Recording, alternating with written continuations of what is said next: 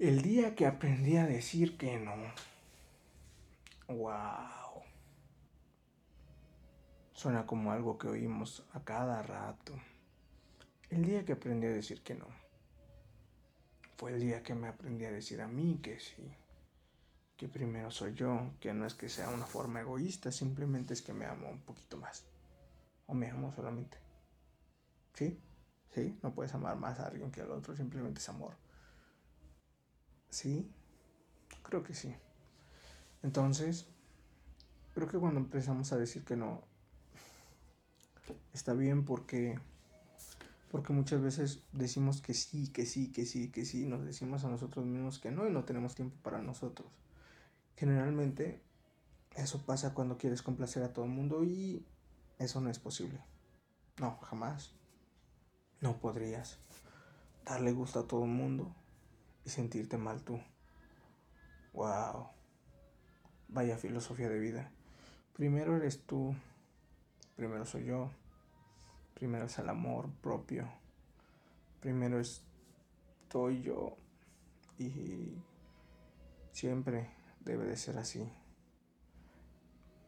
Está bien decir que sí cuando no pisas esa línea en la que en la que no tienes tiempo para ti mismo, en la que dejas tus proyectos y de hacer lo que amas o lo que debes de hacer para darle gusto a otras personas.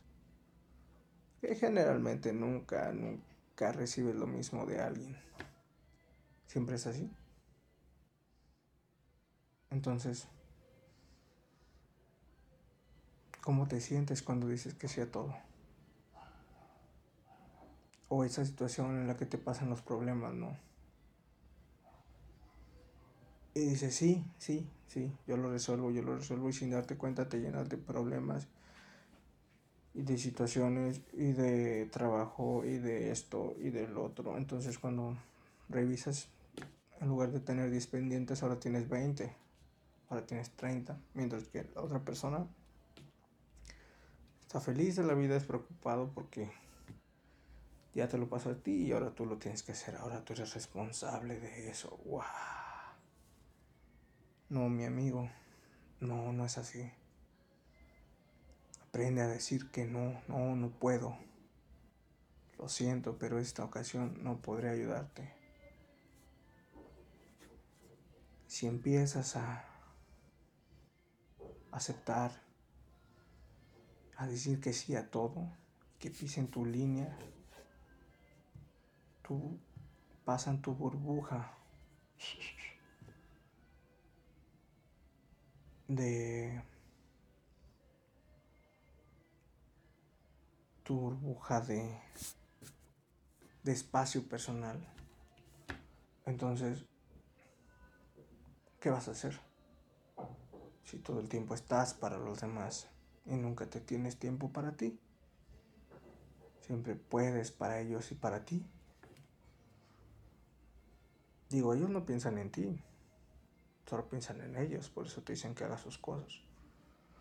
Entonces yo creo que la individualidad está bien, que está decir que no, que está bien como, como individuo pensar en sí mismo. Sí, no puedes decirle a las demás personas que sí cuando te dices a ti que no. No puedes pisar esa línea de amor propio, no puedes creer más a ellos que a ti. No puedes amarlos más a ellos que a ti mismo. Por eso,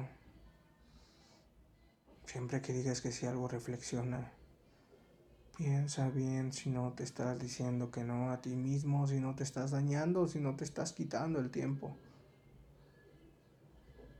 Y no es que sea una forma egoísta, es una forma de amor hacia uno mismo.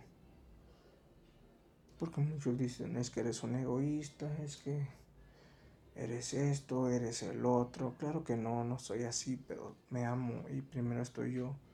Y claro, si puedo, comparto, si puedo y no me afecta en nada mis planes y, y prioridades, sueños o pendientes que tengo que hacer con todo gusto. Voy, te apoyo y digo que sí, claro, vamos, ¿por qué no? Te ayudo, te apoyo, estoy contigo. Pero si afecta y pisa mi individualidad, no. Primero soy yo. Primero es mi amor propio. y después todo lo demás. Y bueno, gracias por escuchar y compartir mi podcast.